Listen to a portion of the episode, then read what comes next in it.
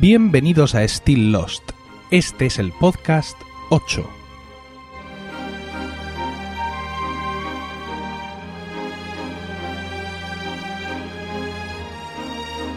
Muy buenas, espero que estéis todos bien en el momento de escuchar este podcast y dispuestos a pasar un rato juntos rememorando nuestra serie favorita. Tenéis que reconocerme que os habéis quedado de pasta de boniato, no esperabais que este podcast 8 fuera a salir eh, no ya en el mes de noviembre, sino incluso tan cerca del 7. Bueno, como veis, eh, estaba todo, el guion ya estaba previsto y no he querido demorarlo más, así que aquí tenéis ya este podcast 8. Vamos a empezar con las reacciones o comentarios que por diversos medios he recibido respecto al podcast anterior y que han sido exactamente ninguno.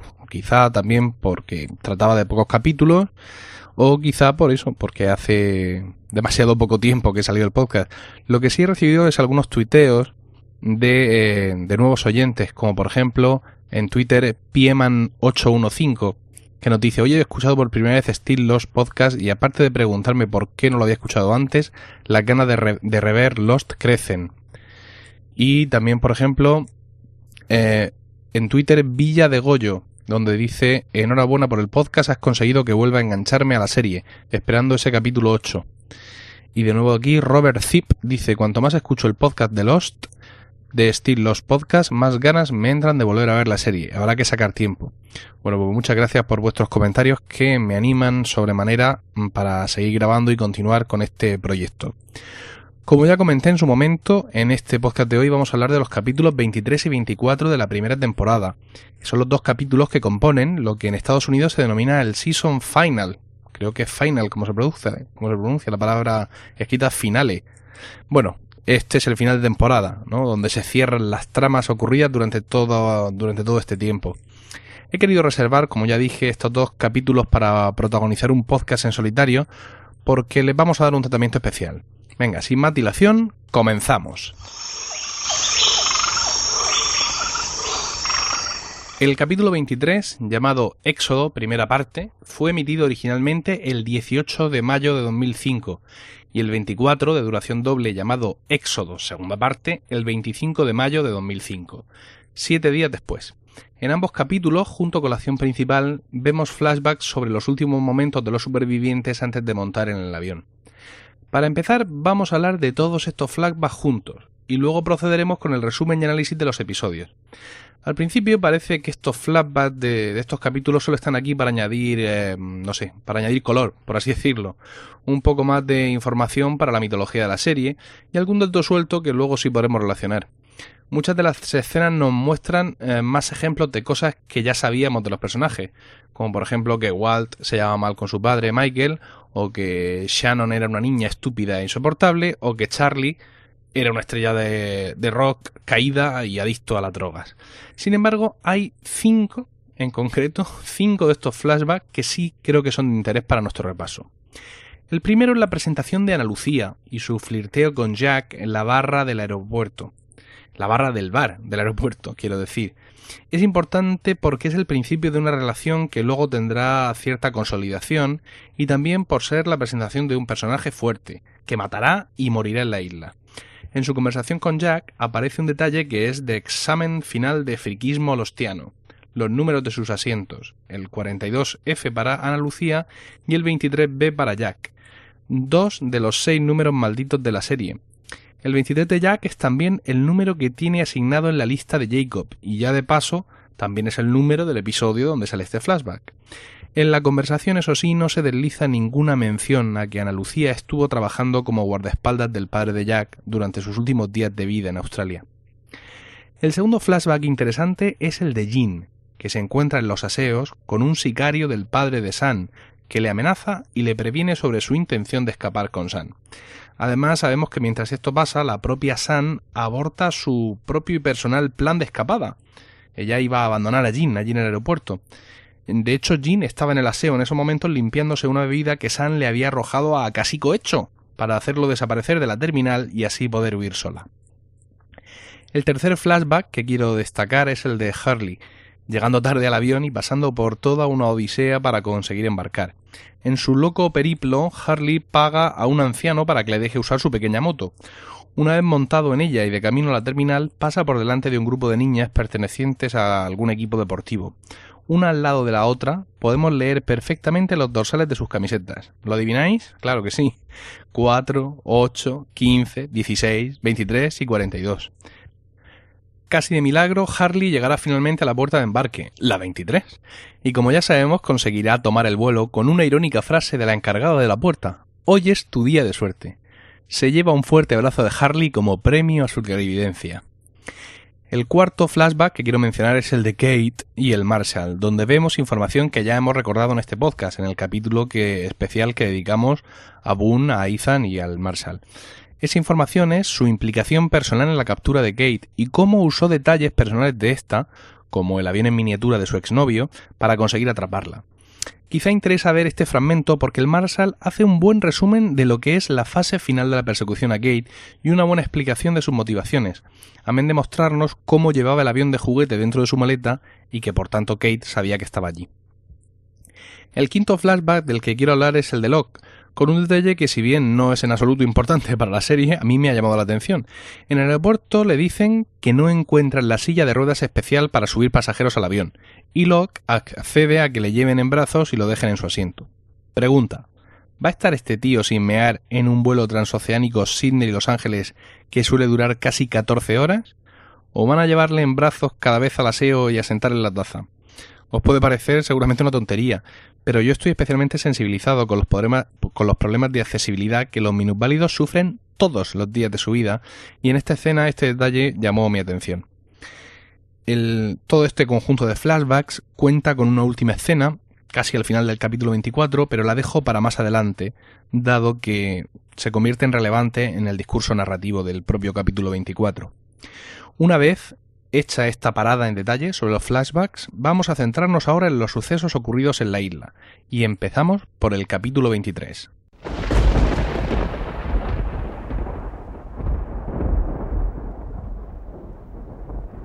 Como ya hemos dicho antes, el capítulo 23 lleva por título Éxodo, primera parte, y fue emitido originalmente el 18 de mayo de 2005, siete días después del capítulo 22.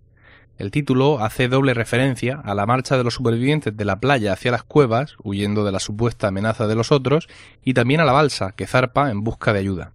Vamos con el resumen. Rousseau aparece en la playa y alerta a los supervivientes de que los otros están llegando. Asimismo, les cuenta algo más de su propia historia. Ella estaba embarazada cuando llegó a la isla hace 16 años, pero los otros llegaron y le robaron su bebé, la llegada de los otros vino precedida por el avistamiento de una gran columna de humo negro. De pronto, una columna de humo negro aparece en la distancia. Jack, Locke y Sayid le hablan a Rousseau acerca de la escotilla y de la necesidad de abrirla, quizá con dinamita, para esconder allí a todos y así escapar de los otros. Rousseau se ofrece para llevarles a la Roca Negra donde podrán coger dinamita. La expedición la componen Jack, Locke, Kate, Harley, Arts y Rousseau, la Roca Negra resulta ser un galeón español de esclavos estancados sin explicación aparente en mitad de la jungla. La balsa de Michael zarpa y lleva el transmisor que Sayid ha podido construir con piezas de la radio del Beechcraft. Charlie ha recogido mensajes de todos los supervivientes y los ha metido en una botella que irá en la balsa. San y Jean se reconcilian antes de zarpar. El resto de los supervivientes se dirigen a las cuevas, desde donde Jack espera poder conducirles a la escotilla para esconderles. Bueno, pues este es el resumen de lo mucho, mucho que, sucede en este capítulo 23. Eh, mientras explica todo el campamento por qué cree que los otros están llegando, Rousseau tiene una nueva oportunidad de contar la versión Disney de la historia de su grupo. Creo que aquí por primera vez se refiere a su bebé como una chica. Dice en inglés mm, They came and took her, así como que su nombre es Alex.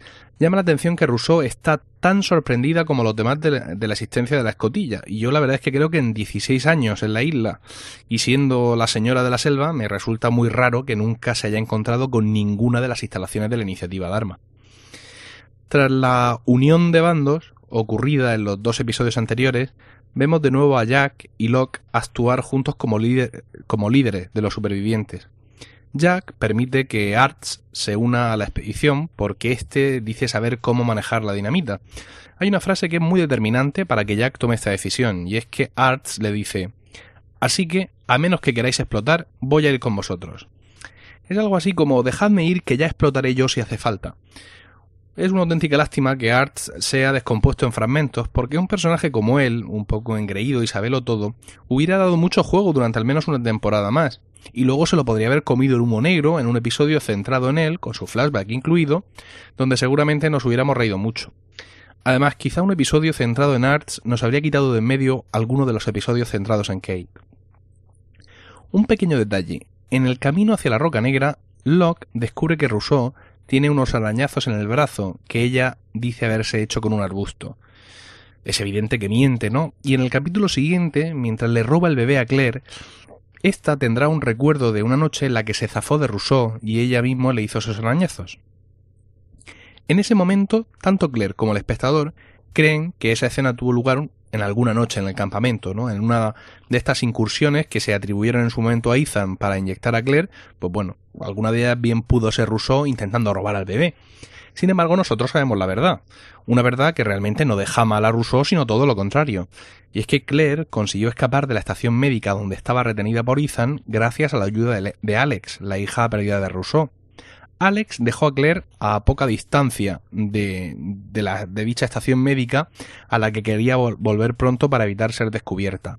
Rousseau encontró a Claire en la jungla, desorientada y llamando a gritos a Ethan, ya que estaba todavía bajo los efectos de las drogas inyectadas por este. En un intento por reconducir al campamento, Claire se rebeló y le arañó el brazo, obligando a Rousseau a dejarla inconsciente para evitar que delatara su posición a los otros.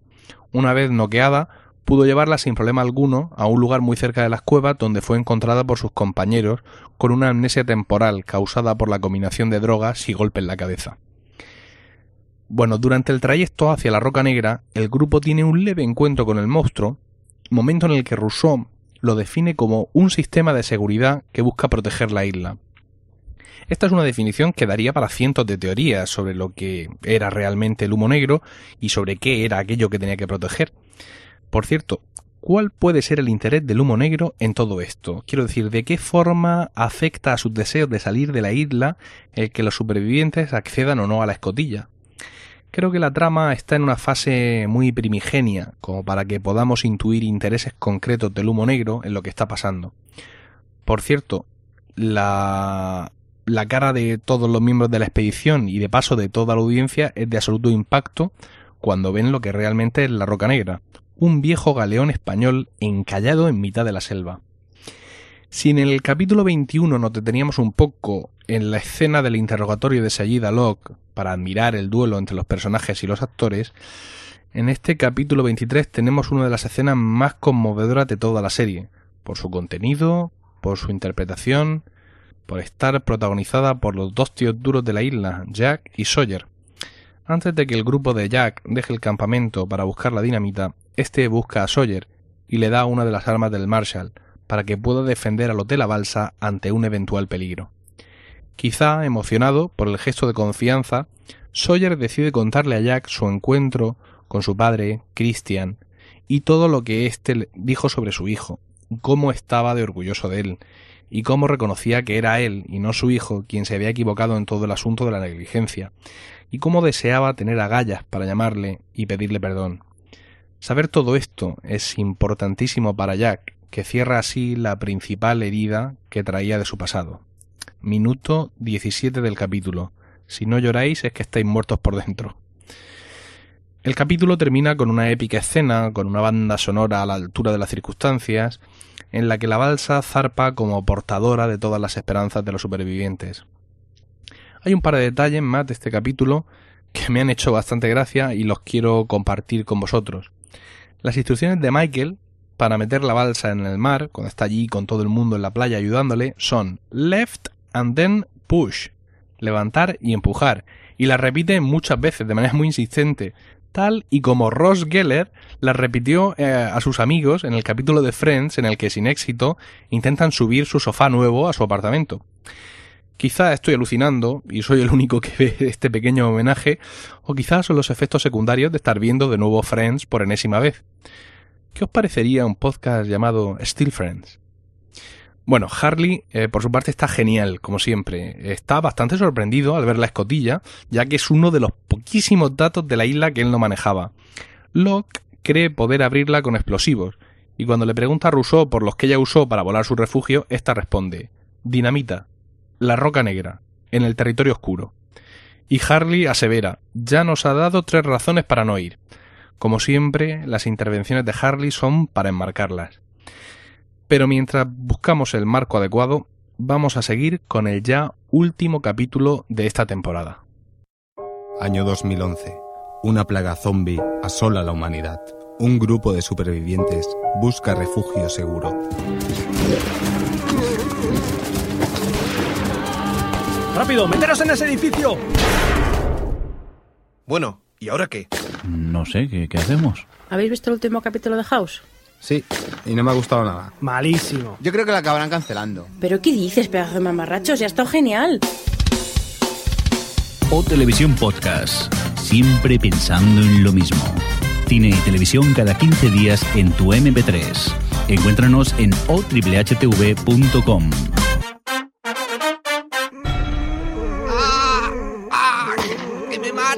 Pero Melón, ¿no sueltes un spoiler?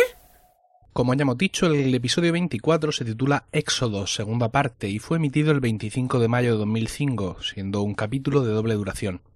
El Previously on Lost de este capítulo es un excelente resumen de todo lo verdaderamente importante que ha pasado en esta primera temporada, y podría servir de base, junto con los hechos de este capítulo final, para hacer un resumen completo del que poder partir antes de ver la segunda temporada. Rousseau deja al grupo en la Roca Negra porque piensa que su función termina al haberle llevado hasta allí.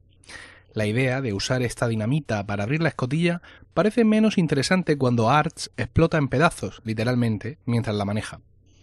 Mientras transportan el resto de la dinamita hacia la escotilla, la expedición se encuentra de nuevo con el monstruo, que se muestra por primera vez como una nube de humo negro.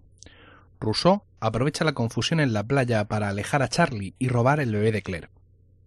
Sayid deduce que ante la llegada de los otros, Rousseau querría intercambiar con ellos al bebé de Claire por su propia hija. Desesperada, Claire suplica a sus amigos que le devuelvan a Aaron, diciendo por primera vez el nombre del niño. Charlie y Sayid se dirigen hacia el origen de la columna de humo, y cuando llegan a la playa de donde viene, no encuentran a nadie, solo una hoguera y a Rousseau con Aaron. Derrotada, Rousseau les devuelve al niño y les cuenta que escuchó a los otros susurrar que iban tras el chico, y por ello tramó ese plan de intercambio. La balsa de Michael se encuentra en el mar con un bote. Pronto la tripulación se muestra hostil y les exigen que les entreguen a Walt.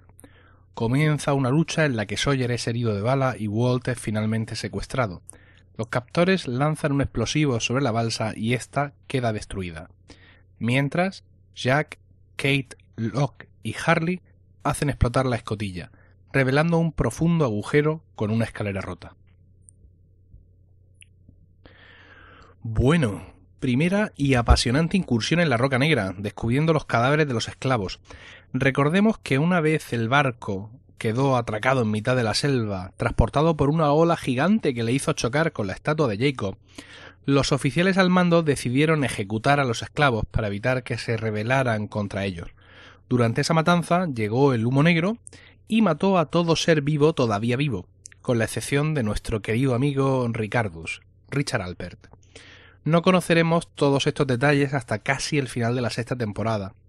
La Roca Negra encierra dentro de sí muchos más misterios y es incluso clave en la búsqueda de la isla por parte de la iniciativa Dharma y Charles Whitmore. La escena en la que Arts explota es toda una obra maestra de la televisión moderna. Su explicación técnica sobre la dinamita y la nitroglicerina cautiva desde el primer momento, de tal manera que no puedes dejar de escuchar atentamente y mirar con mucho detenimiento el cartucho de dinamita que está manipulando. El plano sobre lo que está haciendo es corto, así que cuando explota, literalmente te explota en la cara a ti también. Si hace tiempo que no habéis visto la escena, por favor, dedicarle unos minutos y decirme si la cosa no es tal y como la estoy diciendo. Es una maldita desgracia que no pueda acompañar los capítulos de este podcast con la banda sonora original de la serie.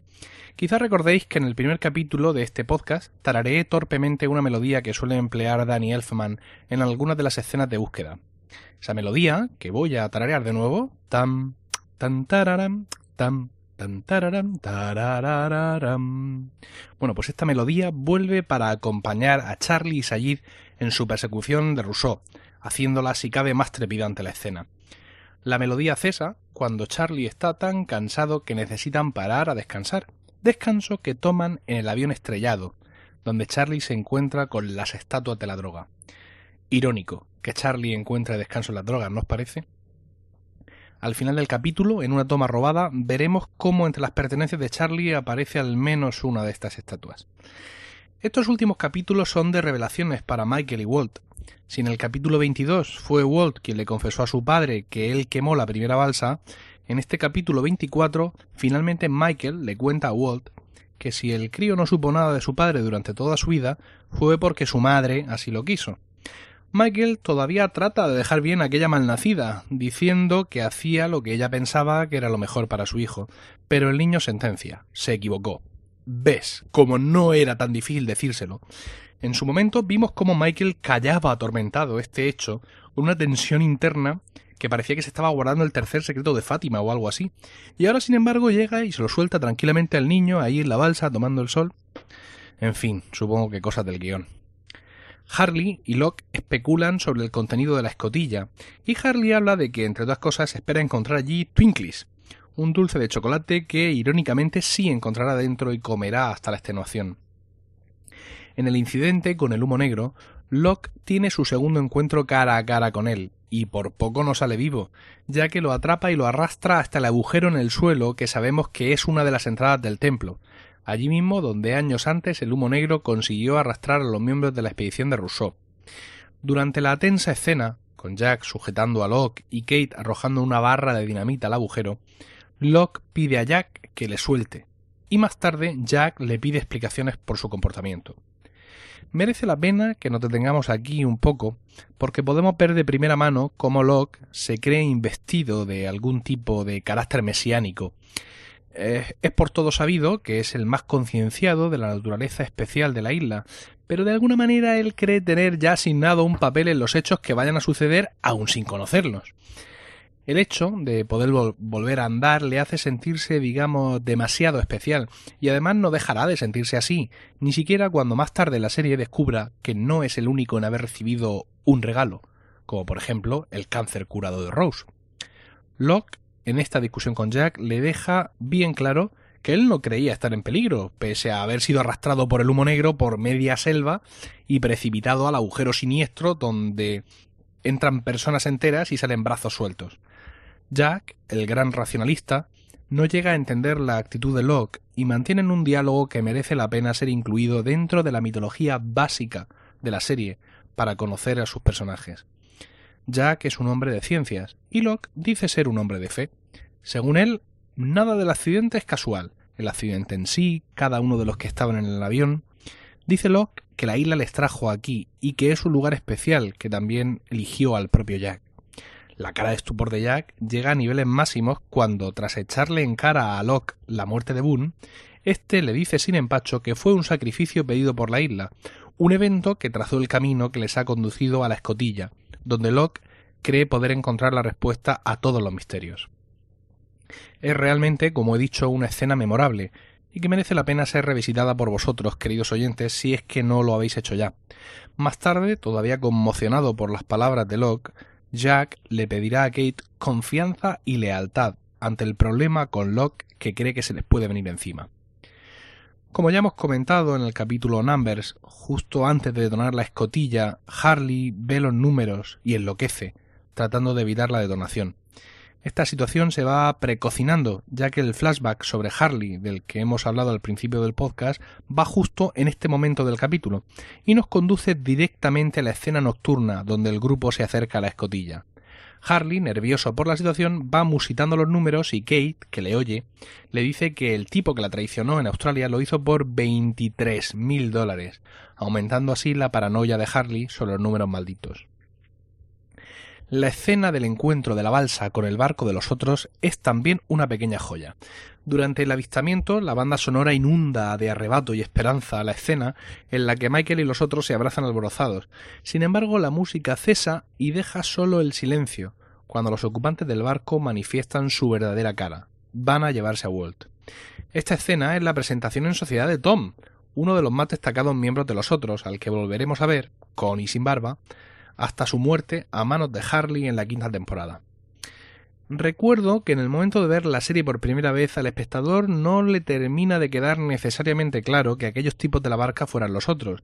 Muchos pensaron en algún rollo raro, tipo tratantes de esclavos o algo así, ya que, aunque de las palabras de Rousseau se desprende que los otros iban tras el chico, tras este chico, tras Walt, su actitud había sido tan desquiciante que prácticamente todos los detalles de su traición pasan a un segundo plano cuando se descubre, y seguramente muchos dieron como falsa también su afirmación de haber oído esos susurros. Dado que todos los sucesos ocurridos dentro de la isla en este final de serie están motivados por el engaño de Rousseau, los otros, en su vigilancia eterna de lo que hacen los supervivientes, seguro que han debido flipar viéndolos correr arriba y abajo de la isla.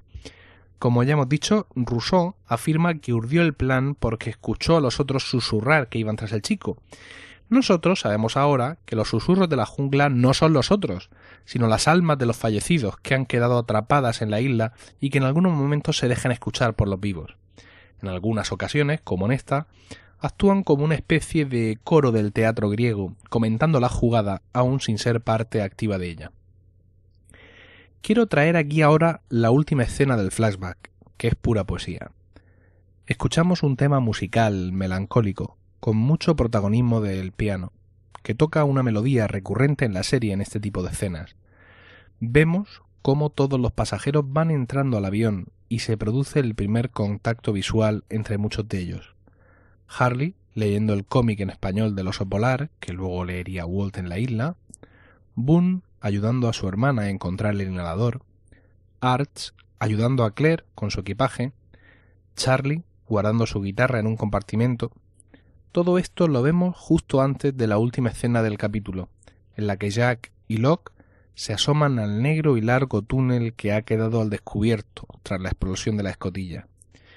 La ubicación de ese flashback justo antes de la escena final no hace sino redundar en la idea expuesta por Locke en su discusión con Jack, y es que todo lo que ha pasado ha sido guiado por el destino para conducirles a ese momento, a la escotilla.